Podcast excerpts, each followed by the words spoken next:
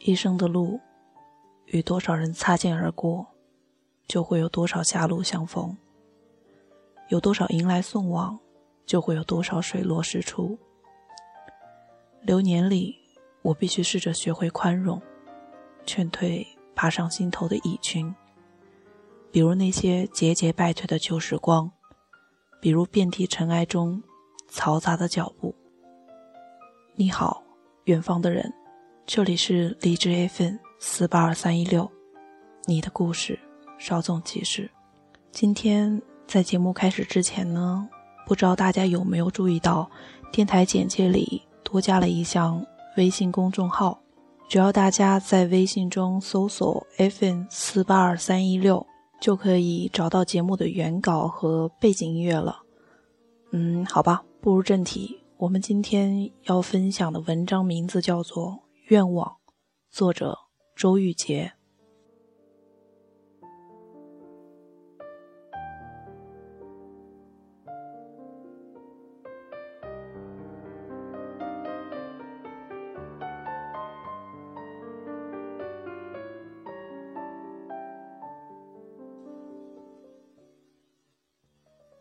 父亲是在他头上有了白发的时候才开始养宠物的。父亲的宠物有两只，一只猫，没有名字，黑白相间的皮毛，胖乎乎的；一条卷毛狗，白色的毛，长着一双总显出可怜巴巴样子的眼睛。狗呢，是父亲放在自行车的框子里带回来的。狗有名字，父亲叫它小花。小花貌不出众，和父亲的交情似乎一般。他吃饱了就出去玩，玩累了又回来吃，而那只无名的猫却成了父亲最忠实的伙伴。它懒洋洋地抓老鼠，懒洋洋地睡觉。在一个阳光很暖和的下午，我在树下看书，抬起头时看见了父亲和他的猫。父亲坐在木椅上，他闭着眼睛，靠着椅背，双腿并拢，膝上。趴着他的猫，猫也闭着眼睛。父亲的一双手轻轻的、柔和的搭在了猫背上。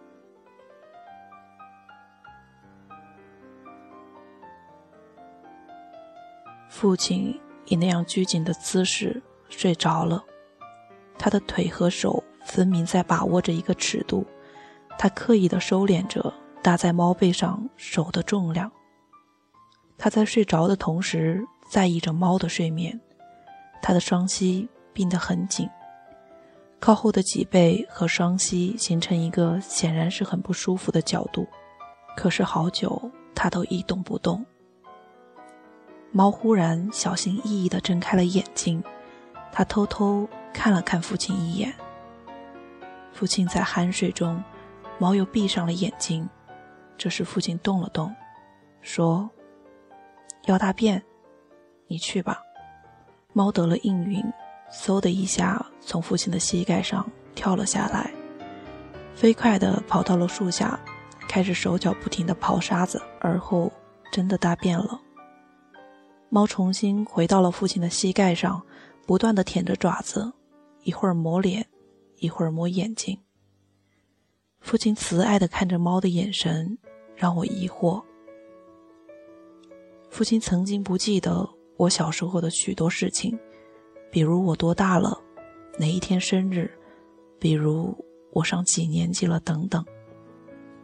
可是父亲能讲出许许多多小花和猫的趣事。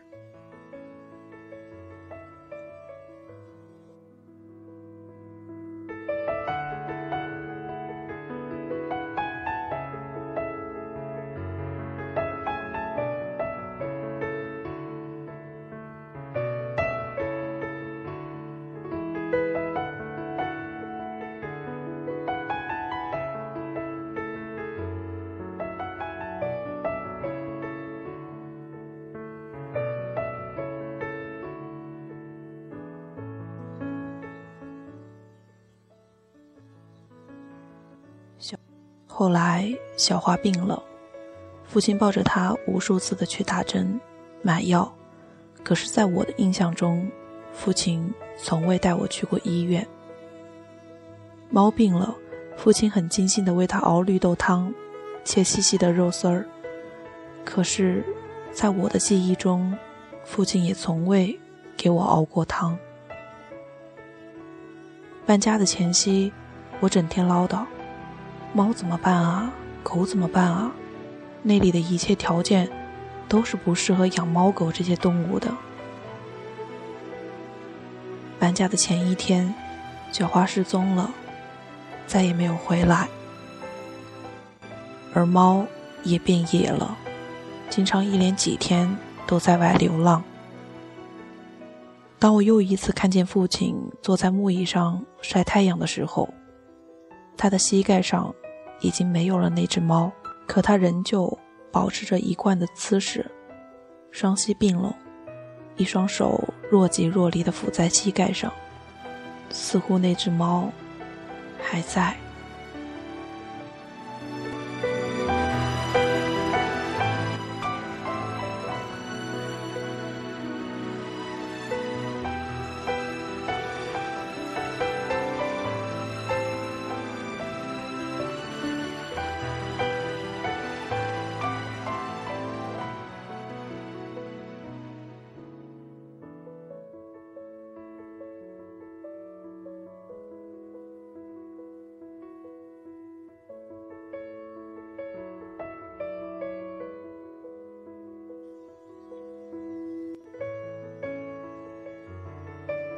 我想起固执而倔强的父亲，每当我希望靠近他，想与他有更深层次的交流，他总是下意识的躲闪。我永远不知道，在父亲的心底那更深一层的地方，埋葬着些什么。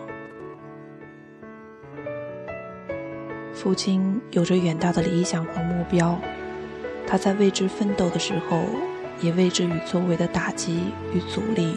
做斗争，他斗争的厌倦了，疲惫了，索性放弃了与周遭的人言语的交锋。他对试图了解他的人产生了一种叛逆和下意识的回避。这种习惯使他陷入了孤独，直到他有了白发，直到他有了他的狗和他的猫。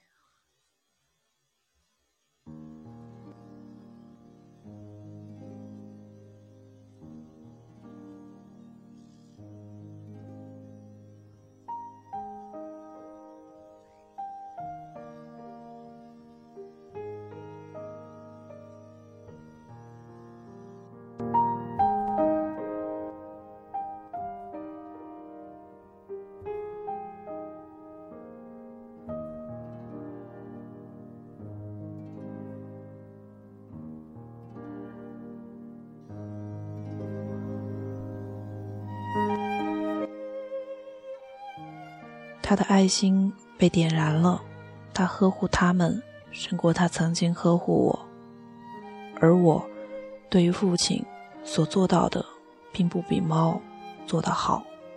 是父亲给了我为理想奋斗的信心和勇气，他教会我坚韧不拔，教会我怎样一条路走到底，而我从未，从未趴在他的膝头，和他有着那样和谐又密切的呼吸。一次都不曾有过。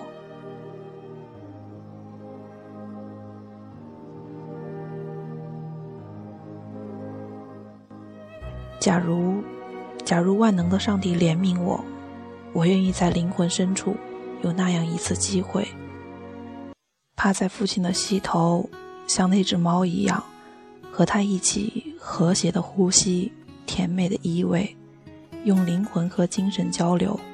在温暖的晨光里，安静而幸福。